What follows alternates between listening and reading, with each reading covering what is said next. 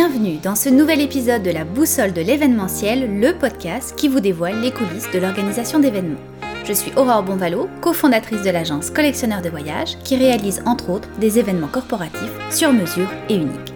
Je vous invite donc à découvrir à travers ce podcast des conseils et des stratégies pratico-pratiques pour travailler plus efficacement avec les acteurs du domaine, des entrevues avec des experts et des leçons de coaching pour mieux gérer votre vie d'entrepreneur. C'est donc le rendez-vous à ne pas manquer pour tous les passionnés du secteur de l'événementiel. Gardez le nord avec la boussole et créez votre succès.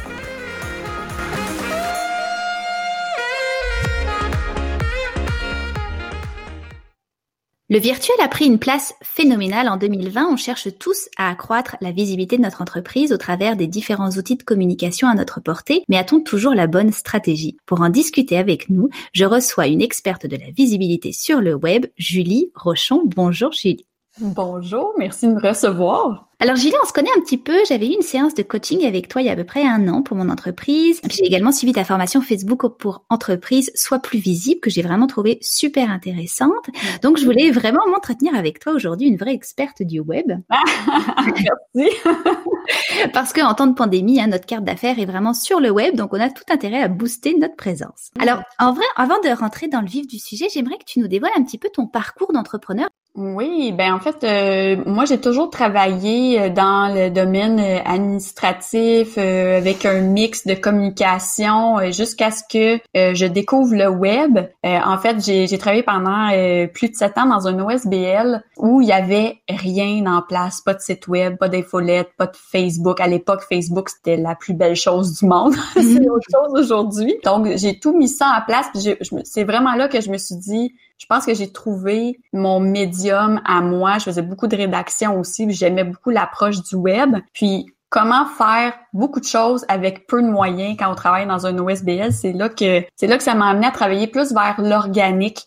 Ce que je fais aujourd'hui majoritairement avec euh, mes clients, donc euh, tout ce que je fais en ligne et ce que je leur propose, mais c'est toujours de façon organique, donc sans nécessairement avoir à payer pour de la publicité. J'ai fait un j'ai fait un petit bout en agence web aussi, euh, jusqu'au jour où euh, ben j'ai perdu ma mère et c'est ce qui a été le déclencheur pour moi de ben, en fait sur un coup de tête sur un coup de tête j'ai annoncé à mon patron que je quittais et euh, je suis partie à mon compte. J'ai été extrêmement chanceuse. J'ai eu des clients rapidement et là, ben, ça va faire cinq ans euh, en à l'été 2021 que je suis à mon compte et que je travaille avec les travailleurs autonomes. Donc, autant de positionnement, la visibilité, la notoriété en ligne. Et euh, je regrette pas une minute mon choix. Je, je tripe à fond.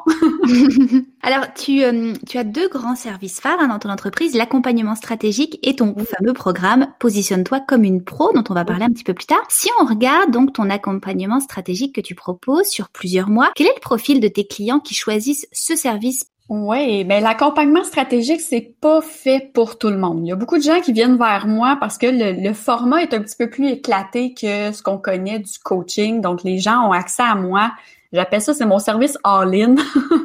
Donc, les gens ont accès à moi sur Voxer, qui est une messagerie vocale un peu comme, euh, comme Messenger. C'est des rencontres illimitées, mais c'est au besoin, en fait. C'est que je suis là avec les gens constamment. Je parle à mes clientes à chaque jour. Je suis vraiment au cœur de leur entreprise puis de leur vie. Euh, mais c'est vraiment fait pour les gens qui savent où est-ce qu'ils s'en vont, qui ont déjà des objectifs, mais qui veulent avoir un œil extérieur sur comment y arriver, qu'est-ce qui est le mieux pour eux. Euh, je vais souvent avoir des gens qui ont peut-être entre 3 et 5 ans euh, d'expérience là à leur compte, euh, mais qui veulent pousser la machine un peu plus loin, puis ils veulent vraiment le travailler. C'est rarement des gens en, en démarrage d'entreprise qui vont venir parce que, ouais, ils travaillent fort. ils travaillent vraiment fort. Et alors, euh, j'imagine que tu peux prendre seulement un nombre maximum de clients par mois, vu ton implication. Oui, oui, oui, c'est ça. Je peux pas prendre plus que... Même là encore, je, revois constamment euh, le, chiffre à la baisse.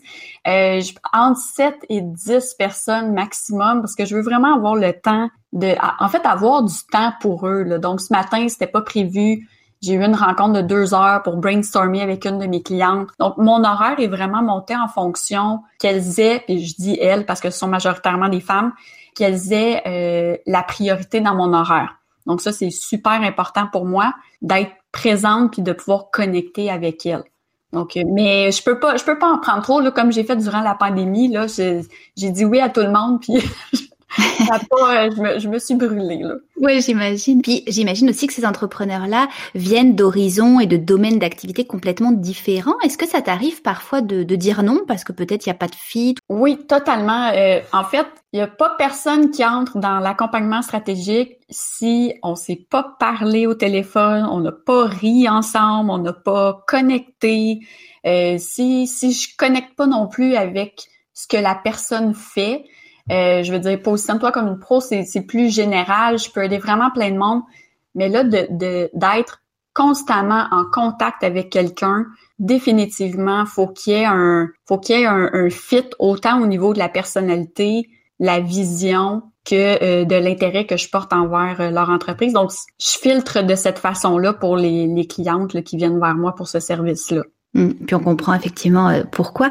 Alors, tu abordes donc plusieurs sujets hein, au fil de ces mois, comme par exemple comment être une référence dans son domaine grâce à du contenu à valeur ajoutée. On parle beaucoup de marketing de contenu hein, ces derniers euh, mois, encore plus. Quels sont les principes clés à ce sujet que tu enseignes à tes clients? Ben, c'est sûr qu'en période euh, classique, on veut, ben, je travaille beaucoup avec les mind maps avec mes, mes clients. Donc, pour vraiment avoir, avoir une vue d'ensemble des sujets qu'on peut aborder, tout part là, de, bon, du, client cible, de notre offre de service, euh, qu'est-ce qu'on veut, qu'est-ce qu'on aime, qu'est-ce qu'on veut mettre de l'avant. Euh, puis notre, notre contenu, les sujets qu'on va aller traiter vont répondre à des besoins précis pour les clients ou les, les futurs clients qu'on veut atteindre. En temps de pandémie, il y a beaucoup de gens qui sont arrivés avec du, du gratuit. On a vu énormément de webinaires euh, gratuits, des, des e-books, bref, hein, on en a vu euh, beaucoup arriver, euh, qui étaient du contenu qui n'avait pas nécessairement une valeur ajoutée pour les gens. Donc, je pense que la plupart des personnes à qui j'ai parlé qui avaient lancé des choses du genre, parce que moi, je parle aussi à d'autres collègues qui font la même chose que moi, je m'informe beaucoup, c'était que ça avait attiré, oui, peut-être beaucoup de gens, mais pas nécessairement des futurs clients ou des gens ciblés. Puis je dis pas qu'on veut pas parler à personne d'autre que des futurs clients, mais on veut quand même que les gens qui se retrouvent sur notre blog, dans notre infolette, sur nos réseaux sociaux, ce soit intéressant pour eux de s'y trouver et que ce soit intéressant pour nous de discuter avec eux. Puis en temps de pandémie, oui, il y a eu le gratuit, mais il y a eu beaucoup de gens je vais faire des guillemets avec mes doigts, un peu désespéré d'aller chercher des clients et qui, qui, se sont mis en mode vente active alors que je pense pas que c'est ça que les gens, ben, de un, ça passe assez mal généralement, mais en temps de pandémie, ça a été un peu mal perçu, les gens qui étaient vraiment en mode vente, bon, ils vont profiter de, la situation euh, pour aller se mettre de l'avant tout le temps. Donc, j'ai vraiment vu sur les médias sociaux moi, je suis principalement Facebook, Instagram, LinkedIn. J'ai vraiment vu un retour à l'humain dans les communications et euh, en tout cas auprès des gens que moi je suis là, puis avec qui j'échange. Ça change vraiment la perception de prendre le temps de connaître l'autre, de, de comprendre ses besoins. Puis en même temps, nous, pour notre contenu, j'ai toujours un cahier de notes à côté de moi. Dès que je parle ou je, je vois quelqu'un, je lis quelque chose, je prends des notes puis ça m'éclaire sur du contenu à créer, mais toujours du contenu qui va offrir une valeur ajoutée plutôt que juste dire faites attention, par exemple, l'algorithme de Facebook a changé, il se passe ci ou ça. Mais comment je vais aller expliquer aux gens c'est quoi l'impact réel, comment ils peuvent contourner? Euh, tu sais, donc vraiment juste aller pousser une coche plus loin, non seulement pour démontrer l'expertise, mais pour montrer qu'on est là pour aider les, les, les entrepreneurs dans mon cas. Là. Hmm, exact, c'est un petit peu comme le même principe que la caractéristique versus le bénéfice hein, d'un produit ou d'un service. Oui, exactement. Oui. Ouais. Alors, il y a eu des, des industries qui ont été évidemment euh, plus touchées que d'autres. Je pense notamment à l'industrie euh, de l'événementiel, à l'industrie des voyages. Si tu avais eu, ou peut-être tu en as des clients qui sont dans ces industries-là, quels conseils tu, lui aurais, tu leur aurais donné euh, au niveau de la diffusion de contenu? Ouais, ben j'ai des clientes, pas nécessairement en événementiel, mais j'ai des clientes qui étaient uniquement, qui offraient des, des services uniquement en personne. Euh, qui ont réussi à, faire, euh, je veux dire, le switch en ligne pour offrir leurs services. C'est sûr que dans le domaine euh, événementiel, j'en ai vu beaucoup vraiment porter une attention particulière à comment je pourrais proposer à mes clients d'organiser un événement en ligne qui va être, bon, un peu moins humain que le côté connexion est différent en ligne. Mm-hmm. Mais j'ai vu beaucoup de gens vraiment aller être créatifs, euh, proposer euh, des, des façons de faire ou parler de ce qui avait peut-être été fait dans d'autres pays ou ailleurs pour, pour s'inspirer, pour offrir des services à la hauteur de leur expertise, donc la raison pour laquelle les gens allaient vers eux, mais qui allait aussi leur permettre de rayonner. Donc c'est sûr que si dans le domaine euh, événementiel, si on est à notre compte, on, bon, on travaille pour une entreprise, qu'on fait des événements, puis qu'on arrête du jour au lendemain de publier quoi que ce soit parce que ben dans notre domaine on peut pas nécessairement passer en ligne ou nos clients c'est pas nécessairement ce qu'ils veulent si on arrête de publier, si on arrête de partager avec les gens qui nous suivent, la pente va être tellement plus difficile à remonter après. Puis là, au moment où on enregistre, on sait toujours pas ça va être quand ce après-là, quand est-ce que ça va revenir euh, à la normale, si on veut. Mm-hmm. Mais ça, ça, reste vraiment très important de, de garder le focus sur ce que j'appelle la ligne directrice en stratégie de contenu. Donc, le but de notre client, c'est quoi?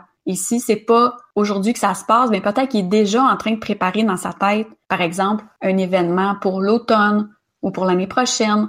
Donc, il faut être là, il faut continuer à, stimuler son, son imagination puis ses, ses idées pour que euh, on, on, reste en tête, en fait, que notre nom reste en tête et quand ce sera le temps, mais les gens vont penser à nous en premier lieu. Mm, exact, bon conseil effectivement euh, à suivre. Euh, alors tu le dis euh, d'ailleurs sur ton site internet, je crois, ta stratégie de contenu pour ton entreprise fonctionne à merveille.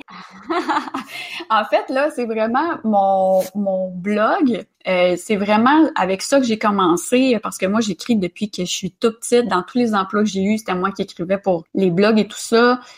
J'ai fait moi-même à mon à mes débuts, à mon compte, un mind map, voir ma clientèle, qu'est-ce qu'elle veut. À l'époque, c'était très Facebook qui était populaire et j'avais créé deux articles sur est-ce que c'est pertinent de faire des concours Facebook pour mon entreprise. Et l'autre c'était comment faire un concours dans les règles. À l'époque où tout le monde faisait des concours partout tout le temps. Et encore à ce jour ce sont les deux articles que j'ai écrits en 2016 qui m'amènent le plus de trafic sur mon blog. Et hmm. ça ce sont des gens que moi je vois parce que dans Google Analytics et tout ça je vois le chemin que, que les gens prennent. Je vois que les gens arrivent par là ensuite viennent s'inscrire à mon infolette vont regarder un autre article vont venir euh, regarder la page de mes services, vont commencer à me suivre sur les différents réseaux sociaux. Donc, le pouvoir de l'attraction des sujets qu'on va choisir est super important. Puis c'est sûr qu'il y a une question de référencement aussi là dans, dans toute euh, le sujet, oui, mais il y a aussi toute la portion euh, référencement le plus technique ou en rédaction web. Mais sinon, l'autre chose qui m'a vraiment aidé, c'est de faire des vidéos. J'ai vraiment vu une grande, grande différence quand, je pense, mes premières vidéos que j'ai fait, c'est peut-être début 2017. Les gens, tout d'un coup, qui étaient habitués de me lire, me voyaient, m'entendaient, voyaient à quel point je suis tout le temps en train de gesticuler, que je ris de mes blagues, que, bon, donc, ça m'a vraiment attiré aussi une clientèle différente, ben, une clientèle qui me ressemble, en fait, qui allait pas être, admettons, trop corpo ou parce que moi j'aime rire, puis tout le temps bon, j'explique euh, vraiment très simplement. Et je pense que c'est avec ça que les gens ont connecté. Puis j'ai jamais arrêté depuis. Donc euh, la vidéo fait partie de ma vie depuis euh, ouais, 2016-2017. J'ai pas toujours été super à l'aise, mais ça se travaille avec le temps. Mais vraiment, les vidéos sur toutes les plateformes, c'est un incontournable en 2021. Ouais, tout à fait. Et puis effectivement, l'authenticité. Hein, on parle beaucoup de marketing authentique. Et effectivement, il faut que les, euh, on sait, l'humain achète l'humain. Euh, il faut qu'on se reconnaisse hein, avec les gens avec lesquels on va travailler ou de, desquels on va acheter des produits ou des services. Ouais, puis il faut pas sentir que c'est forcé. Donc moi, je, je suis la reine du one shot que j'appelle. Donc euh, j'allume la caméra, je, maîtrise mon sujet de toute façon. Donc, j'enregistre, je sais qu'est-ce que j'ai à dire. Puis peut-être que j'ai prévu que ça dure euh, 10 minutes, puis ça, ça en a duré 15, mais ça, c'est pas grave. Il y a un début, il y a une fin, je mets en ligne et c'est très spontané. Je fais très peu, ben en fait, je fais pas de montage euh, de mes vidéos. Mais les gens qui me suivent le savent, c'est pas pour ça qu'ils me suivent, c'est pas parce que j'ai un beau fond dans ma dans ma vidéo ou parce qu'ils viennent parce que ils aiment la façon que j'explique, euh, ils aiment ma façon de, de, de donner mon contenu. puis ils savent que j'ai quelque chose à leur apporter en termes d'information. Donc le reste, pour moi, qui est plus technique ou qui est plus dans le paraître, devient secondaire. Mais ça, c'est moi. C'est différent pour chaque personne. oui, exact. Puis ça, correspond un petit peu aussi à ta une de tes valeurs qui est de, de ne pas donner de recettes toutes faites, de recettes magiques hein, du succès, mais vraiment d'y aller en fonction de bon, bah, c'est qui mon client, puis qu'est-ce qui est le mieux pour lui, quelles sont les meilleures plateformes pour lui. Hein? Ben oui, c'est ça. Puis c'est de trouver, c'est toujours en fonction du, du puis c'est pour ça que je parle beaucoup de positionnement parce que si on n'a pas travaillé notre positionnement, on peut être visible. C'est facile d'être visible. On peut se lancer partout, tout faire, tout essayer, tout dire. Mais si on n'a pas réfléchi avant à notre clientèle, au sujet dont on va, on va lui parler, où est-ce que ces personnes-là se trouvent, euh, puis quel angle on va prendre sur telle plateforme, mes sujets que j'aborde, je peux parler des mêmes sujets sur toutes les plateformes, mais l'angle que je vais prendre va être différent sur LinkedIn, sur Facebook ou sur Instagram, par exemple. Ouais. Euh, mais ça devient vraiment important de faire ce travail-là de, de, réflexion avant de se lancer partout. Moi, mes clientes adorent ça parce que souvent, je leur fais fermer des comptes de réseaux sociaux parce que ben on veut pas travailler pour rien, on veut pas être visible juste pour être visible, on veut être pertinent, on veut être cohérent, surtout on veut on veut réellement s'adresser aux bonnes personnes, on veut on veut pas perdre notre temps Tout le monde à part moi là qui adore tellement être sur les médias sociaux, la majorité des gens qui sont à leur compte, euh, c'est une tâche qu'ils détestent. Être sur les médias sociaux, donc, on mm. va sauver du temps, de l'énergie, la création de contenu. On va se concentrer aux bons endroits. Tout à fait. Alors, si on regarde justement une des plateformes euh, fétiches, euh, Facebook, on, sait que l'algorithme change régulièrement et que en ce moment, au moment où on, se parle, c'est environ seulement 5 à 10% de nos abonnés qui voient nos publications. Est-ce que c'est pas un peu décourageant ça? oui, il y a vraiment présentement là, il y a, il y a une grande migration des entrepreneurs, des en tout cas je parle au niveau des travailleurs autonomes là, qui s'en vont vers Instagram. Euh, puis pourtant Instagram appartient à Facebook, donc mm. c'est la même c'est la même chose. Mais Facebook a, a comme décidé dans les dernières années de, de redonner toute la place au profil personnel ce qui vient mettre un peu les, ben pas un peu, beaucoup, les bâtons dans les roues aux pages entreprises mm-hmm. qui ont même en bas de 5 de, de, de visibilité. Ça, c'est de base. Donc, même si, en fait, c'est plus on va interagir avec les gens ou que les gens vont être, vont liker, commenter, partager notre contenu, vont interagir avec nous, mais là, le pourcentage de, de, de vues, de portée va augmenter. Mais de base, Facebook présentement, là, c'est des mots de tête assurés, autant pour les gens qui ont déjà une page et qui ont vu tout ça descendre en catastrophe, surtout depuis le début de la pandémie. Parce que nous, en tant qu'entrepreneurs, en tant que page entreprise, on passe après toutes les, les, les jokes, les oh mon Dieu, est-ce que l'école va ouvrir? Est-ce que le gouvernement va faire si OK, Donald Trump a fait ça? Là, donc là, toutes les nouvelles du quotidien que tout le monde partage font en sorte que nos contenus à nous, même s'ils sont hyper pertinents, euh, ben seront pas vus parce que tout le reste, il y a trop de bruit autour. Mais il, faut juste tenir bon. je pense qu'il faut vraiment tenir bon avec Facebook. Ça va se calmer, je pense, quand la situation va revenir. Mais pour le moment, c'est extrêmement difficile, à moins d'avoir une communauté très, très engagée qui l'a été même durant les derniers mois c'est quand même très difficile d'avoir une, bonne visibilité sur Facebook présentement. Ouais, et ce que je voyais, il y, a, pas mal d'entrepreneurs qui ont en fait essayé de migrer justement leur page vers un groupe privé ou public. Est-ce que ça pour toi c'est une, une meilleure solution? Euh, Ben encore là, ça dépend. c'est rare que je vais dire oui ou non, ça dépend toujours de plein de choses. L'algorithme est dans les groupes aussi, donc on, va se cogner le nez là au même problème c'est sûr qu'il va avoir peut-être un, petit peu moins de gens sur. Ben, en fait, ça dépend. C'est que si si le groupe prend la place de la page, ben, puis la page est, référencée par Google, donc euh, c'est ce qui peut nous amener quand même de la visibilité. Mais si on donne tout dans le groupe et que sur la page, c'est plus du pré-marché où on va aller créer pour le groupe, et après ça, on balance tout ça sur la page, mais ça fait en sorte que les gens qui nous suivent dans le groupe seront pas portés à aller interagir avec notre page. Ça, ça, ça peut nous nuire plus qu'autre chose. Mais le groupe est intéressant si euh, on est capable de lui donner une valeur ajoutée par rapport à la page. Donc, le groupe ne devrait pas servir à publier systématiquement comme beaucoup font d'Instagram à Facebook. Là, on publie une fois puis tout s'en va partout. Là. Idéalement, le groupe, on est capable de miser sur quelque chose de précis qu'on peut discuter sur la page, mais on va aller comme pousser un petit peu plus loin la discussion ou les échanges ou la connexion par rapport à un sujet. Là.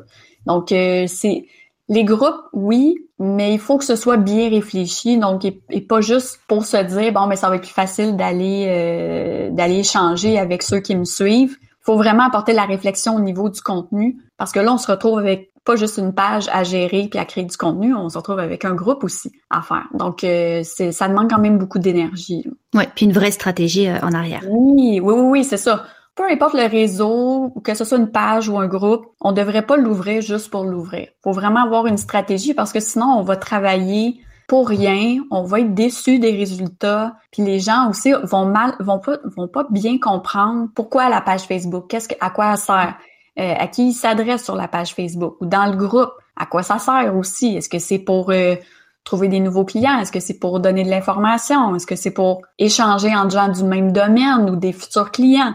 Donc, il faut vraiment prendre le temps d'établir. Puis c'est en ce sens-là que je dis qu'il ne peut pas avoir une recette qui fait pour toutes les entreprises. C'est impossible. Parce que toi, moi, on n'est pas dans le même domaine, on n'a pas les mêmes besoins, nos clients n'ont pas les mêmes besoins, on a on a ben là, peut-être pas les mêmes valeurs, je dis ça, là, je ne sais pas, mais Mais tu sais, on va vraiment y aller en fonction de, de qui on est vraiment et de qui on veut attirer aussi. Là. Ouais. Et alors la publicité, par contre, Facebook, la publicité payante, ça, ça peut être un bon moyen d'augmenter notre visibilité sur ce média-là. Oui, c'est sûr que euh, ben, c'est ce qui va coûter le moins cher là, si on compare à de la publicité sur euh, LinkedIn ou de la publicité sur Google.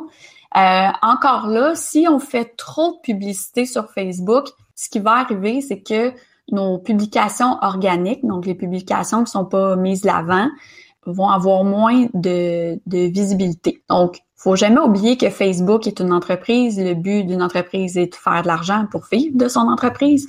Donc, notre fameux Mark Zuckerberg, c'est la même chose. Plus il nous propose de faire de la publicité et on accepte parce que hein, on a un petit crédit de 10 dollars ou un petit 5 mm-hmm. par-ci, par-là, ça va vite, c'est bien ben c'est ça, c'est que ça va couper. En fait, on encourage le fait qu'il faut absolument payer pour être vu. Donc, moi, de mon côté, j'ai fait des tests dans les dernières années. Je pense que en presque cinq ans, j'ai dépensé peut-être 400 dollars en publicité sur Facebook et ça a ramené un gros zéro dans mon cas. Donc, j'ai, en tout cas, je prouve mon point pour moi, pour ma situation, que l'organique, la stratégie de contenu, dans mon cas, ça fonctionne bien mais je suis vraiment pas contre la publicité, d'aller pousser peut-être certaines publications plus importantes, tu qu'on veut s'assurer que les, les, gens qui nous suivent voient. Euh, mais encore là, si vous êtes capable, si vous avez les connaissances, passez par le gestionnaire de publicité plutôt que de cliquer sur le petit bouton bleu pour mettre en avant une publication, vous allez être en mesure de beaucoup mieux cibler à qui votre publicité s'adresse. Vous allez avoir plein d'options que vous n'avez pas quand vous faites le, format facile. Là, clique sur le bouton bleu puis on met 5 pièces puis c'est réglé. Là. Mm-hmm.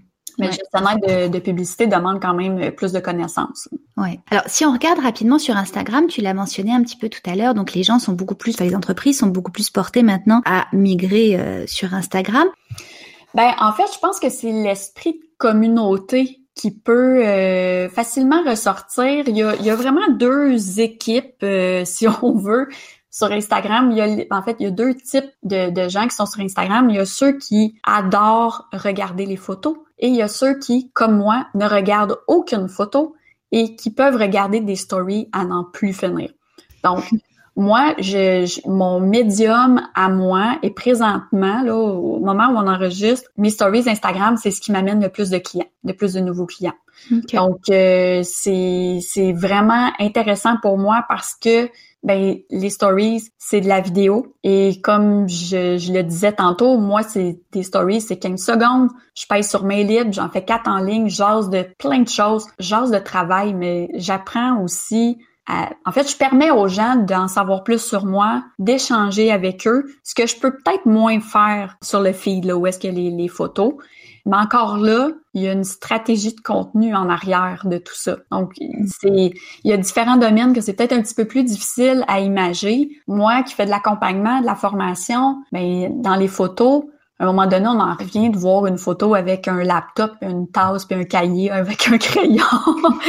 Donc, tu c'est de trouver des façons d'être créatif autant visuellement que dans le texte qui va être joint à la photo. Mais je pense que c'est vraiment une belle place pour créer une communauté, créer un sentiment d'appartenance à l'entreprise, surtout connaître la personne qui se cache en arrière du logo ou du nom. Là, on voit toujours euh, euh, collectionneur de voyage, mais parfait, mais qui on, va savoir, on va on, va aller voir dans ses stories, on va le découvrir à travers euh, on va le découvrir à travers son contenu. C'est ça qui est intéressant, puis je pense mm. qu'il est peut-être un petit peu plus facile sur sur Instagram. Ouais, tout à fait. Bah, écoute, de, de bons conseils que tu nous donnes. Oui, Alors j'aimerais maintenant qu'on regarde ton programme phare. Donc positionne-toi comme une pro. J'ai vu récemment passer justement sur ton Instagram un post où tu expliquais que tu allais en proposer une version revampée. Alors d'abord explique-nous c'est quoi ce programme et en quoi consiste ce nouveau virage? Oui, ben positionne-toi comme une pro. En fait, euh, ça fait déjà, euh, je pense, j'en suis à ma huitième cohorte là, présentement, si je me trompe pas,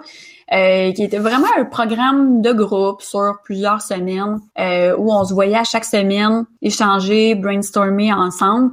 Et là, je me suis dit, euh, parce que j'ai beaucoup de demandes et très peu de place dans ce format-là. Et euh, je me suis dit, comment je pourrais rendre ça plus accessible, en fait, à plus d'entrepreneurs, à plus de travailleurs autonomes, tout en sacrifiant pas la qualité, le contenu, les informations, puis l'aide que je peux euh, apporter. Donc là, là, je te le dis ici parce qu'en ce moment, c'est même pas lancé encore, mais ça va vraiment être une formule de groupe. Tu vois, je vais aller réutiliser le groupe Facebook pour ça, où je vais donner des ateliers sur différents sujets. Je vais avoir aussi des professionnels de plein de domaines qui vont venir, toujours dans le même but, aider les, les petites entreprises à mieux se positionner et à être plus visibles sur le web. C'est juste que là, j'avais le goût de retrouver l'aspect communauté que j'ai eu pendant plusieurs années avec mon groupe que j'avais. J'ai archivé mon, mon groupe, j'avais 3000 personnes dedans.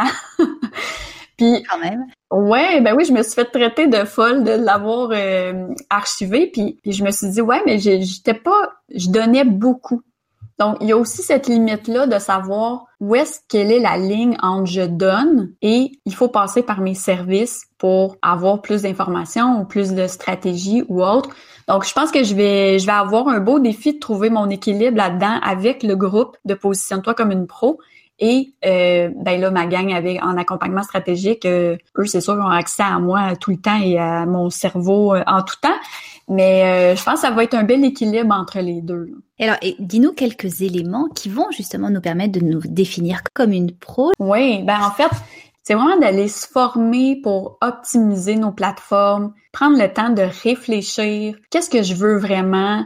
Euh, j'ai beaucoup, beaucoup de clientes qui manquent de confiance quand vient le moment. Bon, j'ai peur de publier sur LinkedIn. Qu'est-ce que les autres professionnels dans mon domaine vont dire? Euh, donc, il y a tout cet aspect-là aussi que je travaille, même si on s'entend, là, je suis pas psychologue, je suis pas, euh, je, suis pas la, spécialiste du mindset et tout ça, mais ça fait quand même partie de mon travail parce que les gens me, puis je suis vraiment chanceuse, mes clientes sont assez à l'aise avec moi pour me partager leurs inquiétudes, leurs craintes, le fameux syndrome de l'imposteur, donc, euh, des fois, ça arrive souvent, je sors mes petits pompons, là, je fais la pom-pom girl, là, on va, on va aller encourager les gens parce que je le sais que c'est pas facile, que ça demande beaucoup de temps, beaucoup d'énergie à être en ligne. Mais quand on a une orientation, puis qu'on a aussi quelqu'un qui est là pour nous supporter, puis à qui on peut aller poser des questions, mais tout d'un coup, ça devient un petit peu plus simple, puis un petit peu plus facile. À la limite, j'ai même des clients maintenant qui trouvent ça agréable d'aller sur les médias sociaux. Donc, euh, ça, c'est une grande réussite pour moi à chaque fois. Mission accomplie. Oui. Alors, au moment où on enregistre cet épisode, donc on l'a dit, on est encore en plein cœur de la pandémie, en seconde vague. Comment ces derniers 10-12 mois, en fait, ont affecté euh, ta business? Tu l'as dit un petit peu tout à l'heure, tu t'es mis à accepter beaucoup de, de, demandes. Comment, comment la crise finalement t'a affecté? Ben, moi, ça a été positif pour moi. Personnellement, ça n'a pas changé grand-chose dans le sens où je travaillais déjà de la maison, j'avais déjà mon entreprise, j'étais déjà établie, j'avais déjà des clientes. Euh, mais travailler avec un enfant dans la maison, ça, c'est une autre chose. Et c'est que j'ai eu une superbe opportunité. Euh, il y a eu les subventions pour les entreprises. Euh, moi, je venais tout juste de démarrer l'accompagnement stratégique à ce moment-là. Donc, j'ai comblé toutes mes places super rapidement. Mais c'est ça, c'est que les gens ont peut-être en fait, les gens étaient dans un sentiment d'urgence de moi, le web m'intéressait pas, mais maintenant, il faut absolument que ça convertisse demain matin. Pas comme ça que ça fonctionne. Donc, j'ai eu avec certaines clientes à travailler cet aspect-là aussi, de dire comme, tu sais, on peut, oui, notre entreprise peut être établie, le bouche à oreille est bon et tout ça, mais de s'établir sur le web, ça prend du temps, faut améliorer son référencement, il y a du travail, il y a beaucoup de gens qui n'ont pas de site web, à la limite même pas de réseaux sociaux, donc euh, on, est loin là, de, la publicité euh, avec des flyers ou lors d'événements, peut-être de laisser des cartes et autres. Là, tout d'un coup, même le réseautage se faisait en ligne. Donc, euh, je pense qu'il y a eu cette perception-là du « Ah mon Dieu, il faut être sur le web, c'est facile, demain, je vais avoir plein de clients ». Il a fallu défaire cette euh, tendance-là à croire que c'était facile parce que ça l'est pas. Je veux pas décourager, je veux pas décourager personne. Mais c'est sûr que quand on a un plan, euh, de un plan, une stratégie, euh, une ligne à suivre, ben c'est beaucoup moins lourd à porter. Puis quand ça convertit, quand les gens sont là, quand la communauté est là, ben ça devient tellement enrichissant, ça devient tellement intéressant d'être sur les médias sociaux. là, on parle de, médias sociaux, mais ça peut être une infolette, de créer du contenu, d'entendre du bon feedback. Notre nom commence à se promener.